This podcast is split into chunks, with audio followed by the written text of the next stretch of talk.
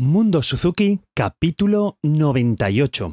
Hoy vamos a hablar sobre repeticiones y descansos. Vamos a ver una base científica, repito, científica, del por qué es bueno la repetición y por qué es bueno que tengamos descanso después de varias repeticiones. Vamos a ello.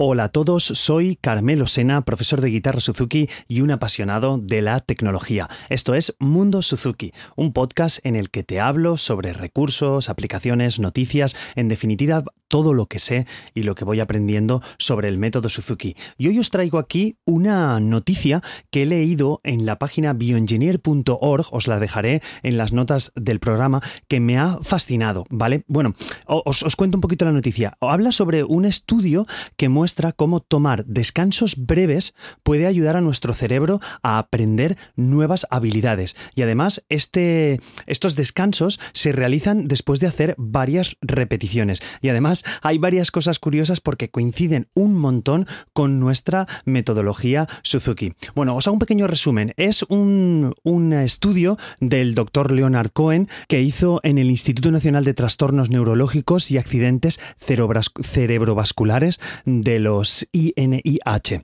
Para realizar este estudio han utilizado una técnica de escaneo altamente sensible llamada magnetoencefalografía, ¿vale? Para registrar las ondas, las ondas cerebrales de los voluntarios, bueno, eran voluntarios sanos y diestros, mientras aprendían a escribir códigos. Pero además en el propio artículo nos habla sobre tocar el piano y, demás. Quiero haceros un pequeño resumen para que, bueno, pues el artículo está en inglés, si no sois muy duchos en inglés a lo mejor cuesta un poco leerlo, pero con la traductor de Google se, se lee perfectamente bueno, la cuestión es que les daban un código numérico en el cual tenían que eh, repetir la escritura de ese código numérico. Entonces, escribían el código numérico tantas veces como fuera posible durante 10 segundos. Escribían el, código de números y luego les hacían tomar un descanso de 10 segundos eh, sin, sin hacer nada. Así que 10 segundos escribiendo el código y luego se esperaban otros 10 segundos. Eh, se les pidió que repitieran este ciclo diversas sesiones, llegando a hacer unas 35 veces.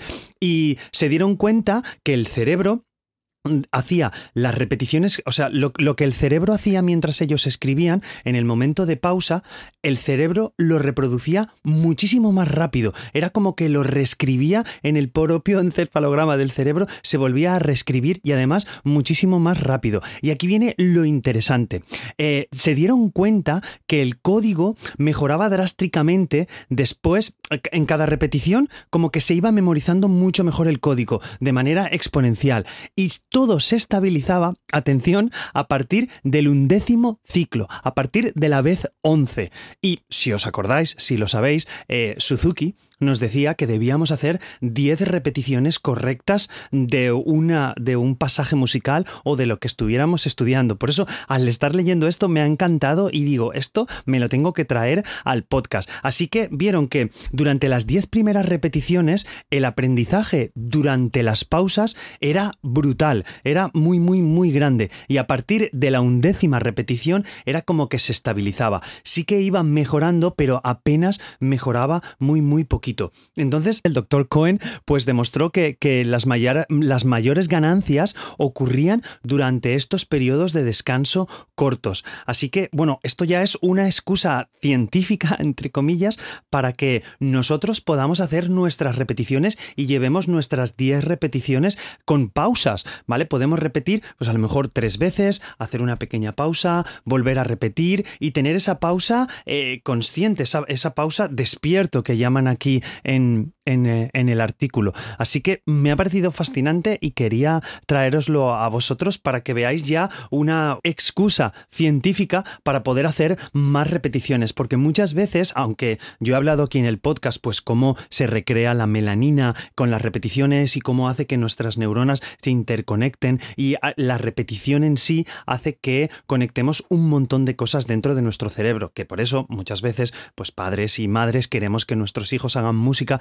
porque hemos oído o porque sabemos que es bueno eh, para el cerebro y para nuestros hijos. Entonces yo siempre quiero traeros aquí pues un pasito más y en este caso es la opción eh, científica de que realmente repetir y hacer pequeñas pausas entre la repetición, o sea que tampoco valen repetir, repetir, repetir, repetimos pausamos, descansamos, pero descansamos. No nos podemos a ver el móvil o a ver la tele en caso de los niños o al ver otra cosa. Es simplemente descansar y volver a hacer una repetición. La verdad es que he encontrado este artículo por el podcast de Alex Barredo y me ha encantado, me lo he empapado de arriba abajo y lo tenía que traer aquí al podcast eh, con vosotros. Además, al principio habla que, que, es cuando aprendemos una nueva habilidad, como pone el ejemplo de aprender una nueva canción en, en el piano.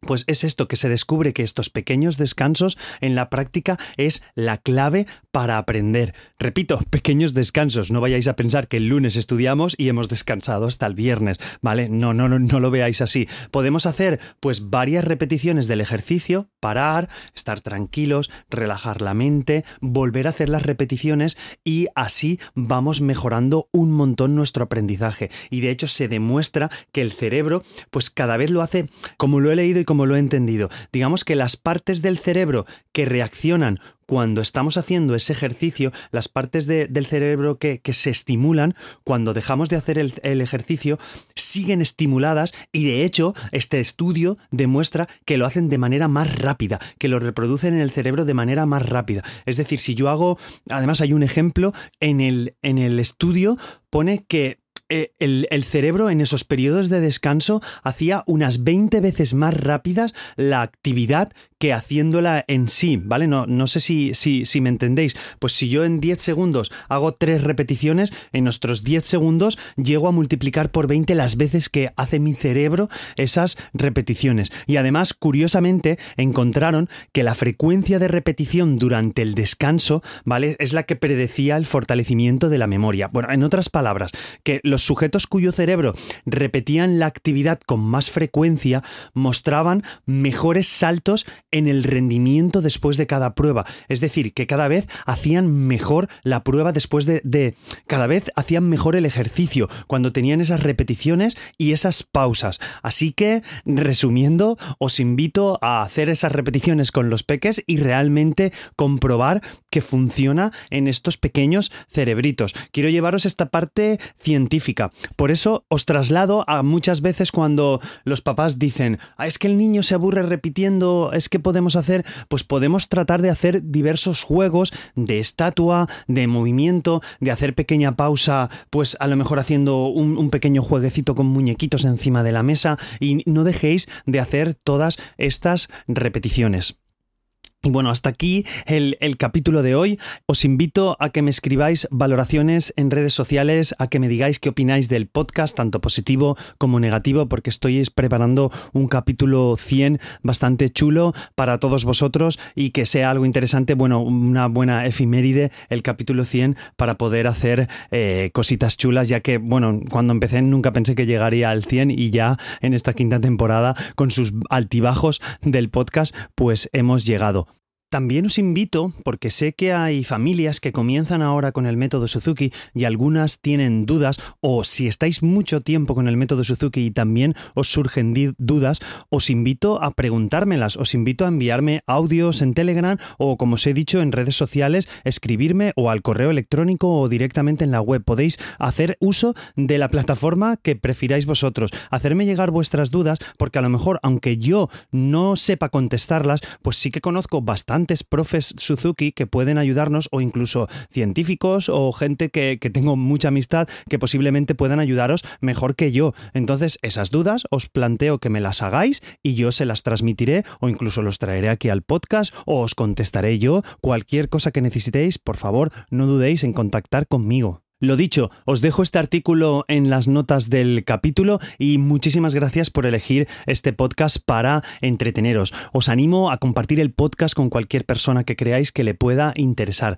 Cualquier comentario me podéis encontrar en la mayoría de redes sociales como carmelosena barra baja o si lo preferís siempre podéis pasaros por mi web carmelosena.com. Ahí tenéis formulario de contacto, podéis escribirme comentarios en los posts de los capítulos y lo que deseéis. Así que nos escuchamos la próxima próxima semana o en el próximo capítulo. Hasta luego.